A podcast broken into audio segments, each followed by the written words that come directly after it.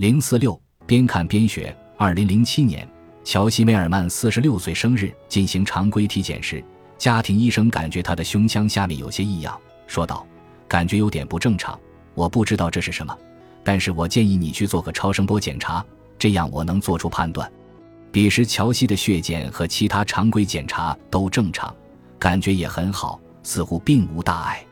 但乔西是一位良医的儿子，他尊重医生的建议，几个月后做了超声波检查。检查结果如乔西所言，天都塌下来了，他的胰腺和肝脏都有病变。活检后被诊断为非常罕见的神经内分泌癌。由于他没有症状，因此被归为非功能性肿瘤。但他的肝脏中有百分之七十的肿瘤负荷，胰腺中有垒球大小的肿瘤，属于晚期癌症。乔西后来问他的医生，他是如何凭直觉判断事情不妙。如何在他并无症状时感觉他体内已经有严重的变化？我脑海中对健康的肝脏有个印象，感觉你的肝脏不太对。正是家庭医生隐隐中发现了疾病，改变了乔西的生活轨迹。就在乔西恶补自己疾病的知识，了解有哪些治疗方案选项时，他得到的反馈和回应一直都是负面的。他不具备手术条件。市场上也并没有针对他这种肿瘤的药物，看来他唯一的选择是姑且等一等，待几个月之后再让医生观察病情，以便能更好了解他这种罕见癌症的性质。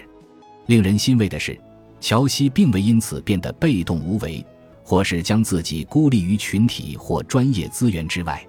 他前往位于旧金山的加利福尼亚大学的综合肿瘤学系。接诊的是唐纳德·艾布拉姆斯医生。最初几次的问诊中，唐纳德医生从未问过乔西的癌症病情，他关注的只是乔西的生活质量。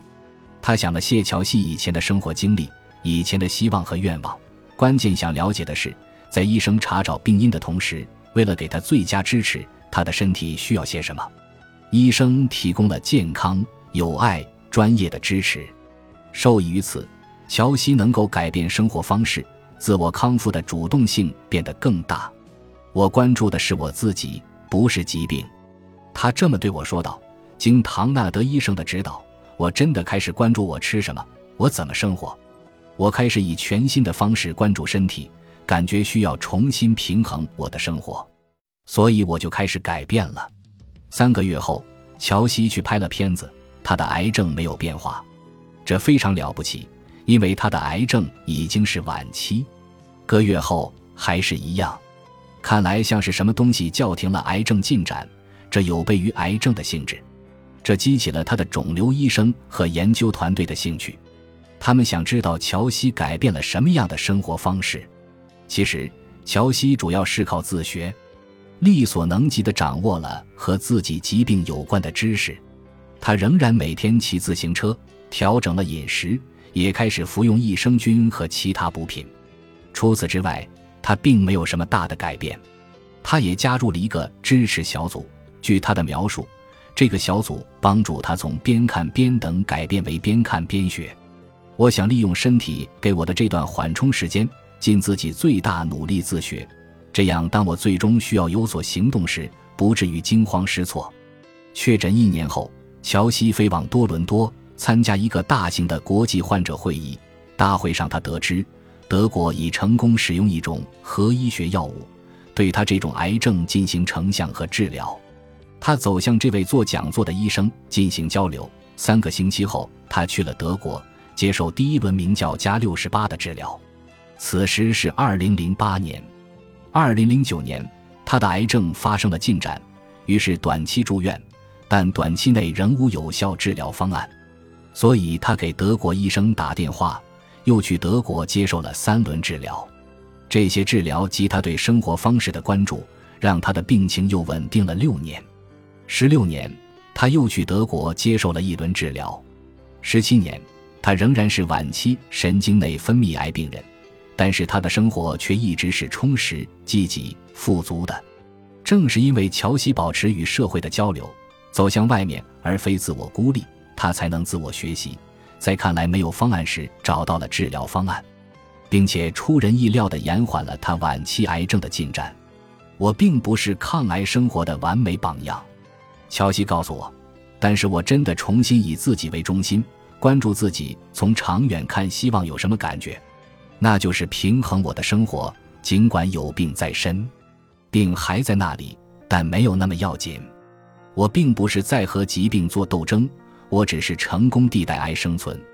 乔西的故事在多个层面说明了社交支持的重要性。他的医生们思维开放，关爱他这个人，而非仅仅关注他的病。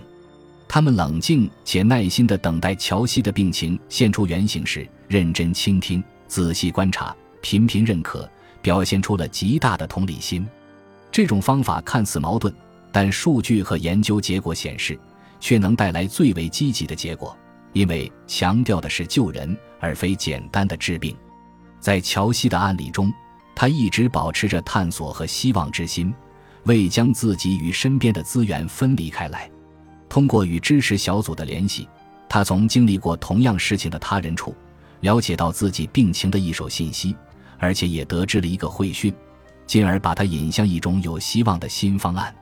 他取得成功的一个主要原因是，周围有人真心爱护他、支持他、守护着他的健康和幸福。他所拥有的支持极其重要的影响了他的生活方式，以及他的前沿癌症治疗方案。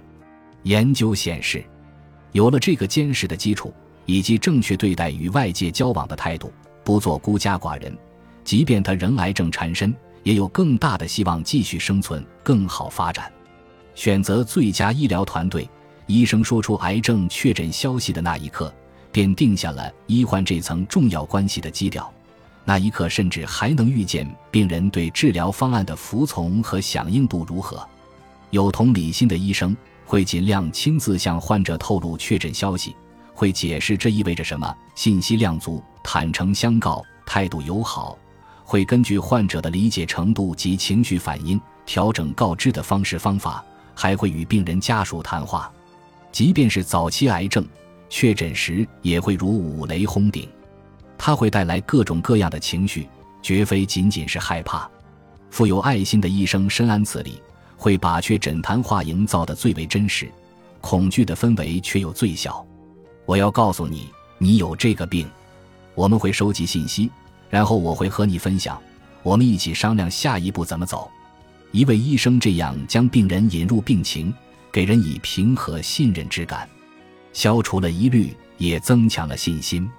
一个好的医生不会低估确诊带来的情感影响，所以他不会在病人处于悲伤甚或感觉被逼迫的情形下，让病人匆匆确定任何一种治疗方案。实际上，最好的肿瘤医生总是将病人放在首位，确保他或他是第一个掌握最新消息之人。